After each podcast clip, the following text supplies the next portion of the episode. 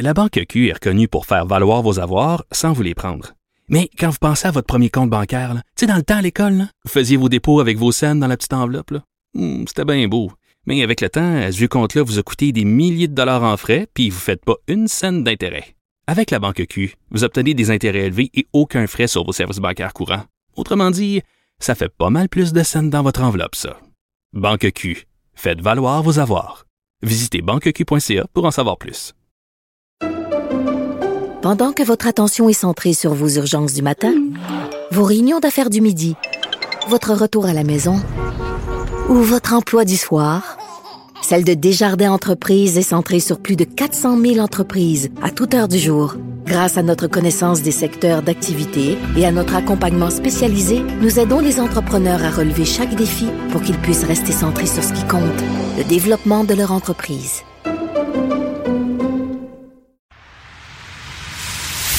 Antoine Robitaille.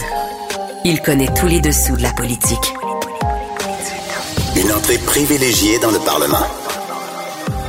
Là-haut sur la colline. Antoine Robitaille. Bon lundi à tous. Aujourd'hui, à l'émission, on reçoit le chef du Bloc québécois, Yves-François Blanchette, qui demande une enquête indépendante sur la possible ingérence chinoise dans les élections fédérales canadiennes. Mais d'abord, mais d'abord, c'est lundi, jour de chronique consti. On s'érotise une question constitutionnelle à la fois. La traduction constitutionnelle. La question constitutionnelle. Mais bonjour, Patrick Taillon, notre... euh, Bonjour. J'allais dire notre gréviste. Notre chroniqueur Oui. constitutionnel et accessoirement gréviste. Act- Oui. euh, Ça va bien, la grève? So, so, Ouais, so, solidarité? Absolument, parce que il y a des négociations. Et c'est d'ailleurs comme ça que la Cour suprême nous le rappelle bien souvent. C'est que le droit, le droit de grève est un droit légitime lorsqu'il est utilisé pour essayer de provoquer des négociations de bonne foi. Alors, souhaitons ardemment que ces négociations débouchent. Parfait. Parlons d'autres négociations maintenant. Le financement de la santé de nos systèmes qui euh, ont du mal actuellement. Qu'est-ce que nous apprend, Patrick, la récente déconvenue de François Legault en ces matières? Ben, on, se répète un peu sur ce front-là, là, mais, c'est quand même important. Le fédéralisme, le fédéralisme canadien, pardon, ça, n'existe pas. C'est c'est quelque chose qui a tellement d'échappatoires que euh, le fédéralisme devrait impliquer des règles du jeu, des règles du jeu claires qui, qui disent que la santé, ça appartient aux provinces, mais via le pouvoir fédéral de dépenser, ben, Ottawa fait ce qu'il veut. Et il a le rapport de force pour imposer ses conditions, sa manière de faire, pas de négociation sur les montants. Euh, oui, on prend la, la, la précaution de, de d'appeler objectif cible, ce qui est en vérité une façon de dire euh, voilà ce qu'on veut que vous fassiez avec euh, l'argent qu'on vous donne. Et surtout, pendant qu'on parle de ces cibles et de ces objectifs, il y a toujours la loi canadienne, euh, la loi fédérale, la loi canadienne sur euh, la santé Oui. qui euh, impose, elle, euh, des conditions importantes, des objectifs auxquels tout le monde est attaché, universalité, accessibilité, etc. Mais, mais à quelque part, on voit que le, le, les, les règles du fédéralisme, les règles du jeu sont en vérité un simple rapport de force Mhm. et que dans cette dynamique-là, le, le dossier de la santé est très, très emblématique. Mais au-delà de la critique d'Ottawa, je pense que Québec aussi doit, euh, le Québec doit aussi pratiquer une certaine autocritique. Ah oui? On peut pas, ben, à un moment donné, on peut pas euh, dire la santé c'est notre compétence, puis en même temps dire au fédéral on veut toujours plus d'argent de votre part en santé. Mhm. Euh, y, il y a une contradiction dans la manière où, euh, dans la, dans la manière dont on, on- on creuse cette dépendance financière à l'endroit d'Ottawa. ouais, ouais. À quelque part, là, le véritable enjeu, c'est pas l'ampleur du financement fédéral. Que le fédéral finance euh, 50% 30% ou 70% du système de santé au Canada. Ça, pour moi, c'est pas central. Ce qui est central, c'est ça qui pervertit le fonctionnement de notre système de santé, puis qui rend la dynamique des relations fédérales provinciales compliquée, c'est la stabilité du financement, sa prévisibilité, sa capacité à anticiper ce qu'on pourrait appeler, pour euh, citer euh, certains arrêts de la Cour suprême en la matière, des risques systémiques. Oh. Elle nous avait sorti ça, la Cour suprême, en matière notamment de valeur mobilière.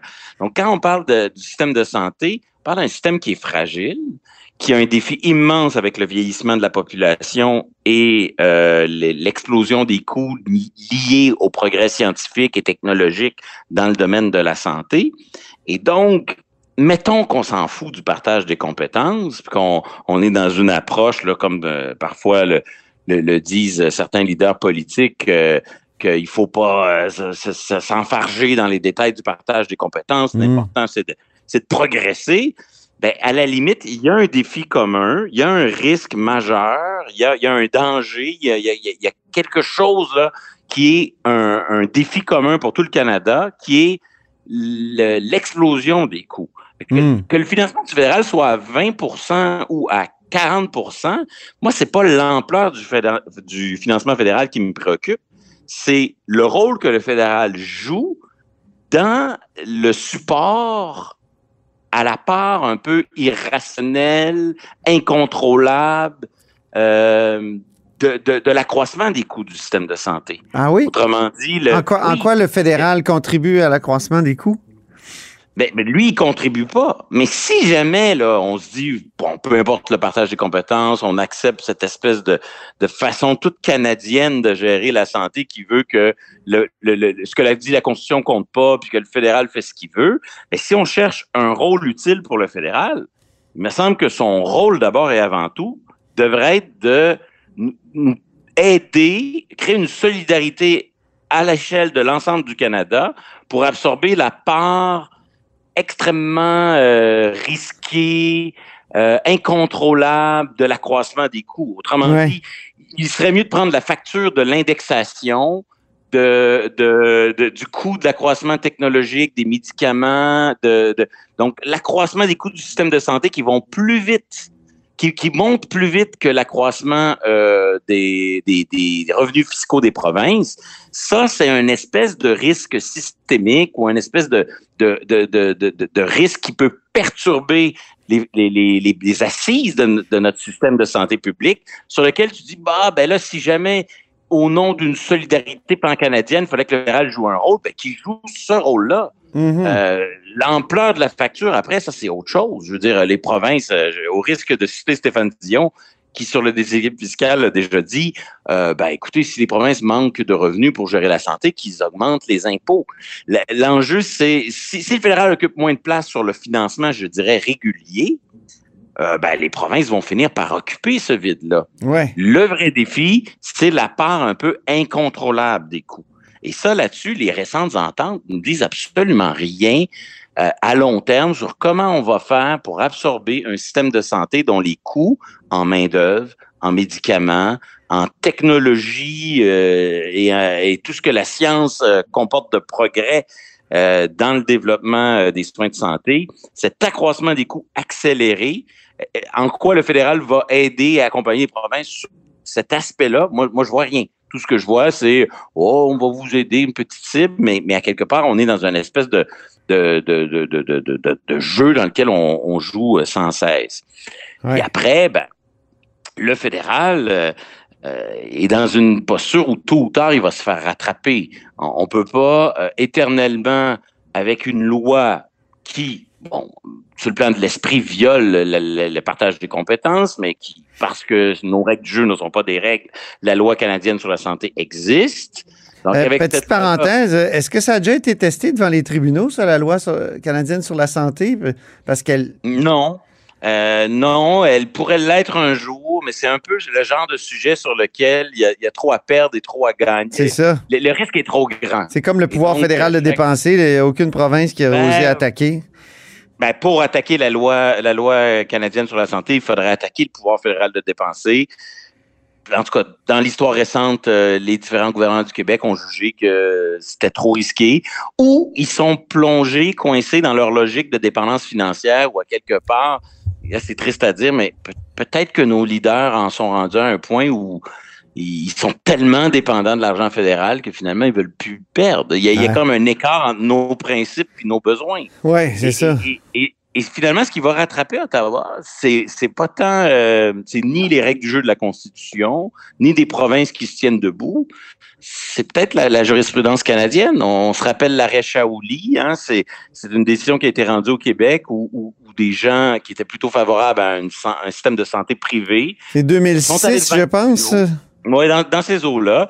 Ils sont allés devant les tribunaux en disant, écoutez, là, à force de, de, de créer des barrières, euh, une absence d'accès aux soins, vous mettez notre sécurité puis notre vie en jeu. C'est ça. Et la Cour suprême leur a donné raison. Mais oui. Et donc, si le système de santé public n'est pas capable de, de, de, de livrer de la marchandise, ben on le sait, la Cour suprême nous le dit, elle va la faire sauter cette exigence de soins publics parce qu'elle va mettre la vie et la sécurité puis la liberté de, de, des citoyens en premier. C'est ce que nous dit la Shaoli. Mm. Donc, c'est pas des provinces que ça va venir si jamais le fédéral fait pas ce qu'il faut pour euh, soutenir les choix qu'il impose aux provinces, ça, ça va venir des, des, des tribunaux. Et, et, et donc, euh, Ottawa a aussi... Ben, si les tribunaux persistent dans cette jurisprudence-là?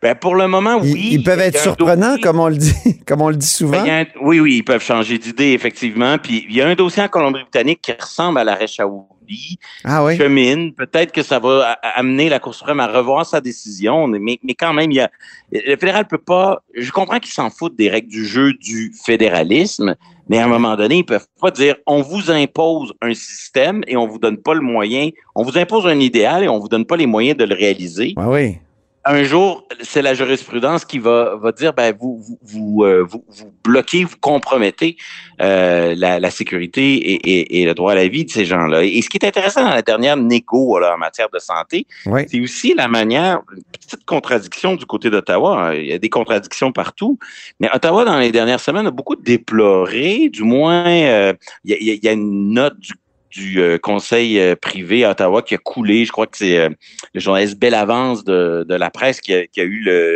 le, mémo en question, où au, au conseil privé à Ottawa, on s'inquiétait de l'unilatéralisme de plus en plus fréquent dans les provinces. Unilatéralisme par l'utilisation de la dérogation à Québec dans la loi 21 la loi 96.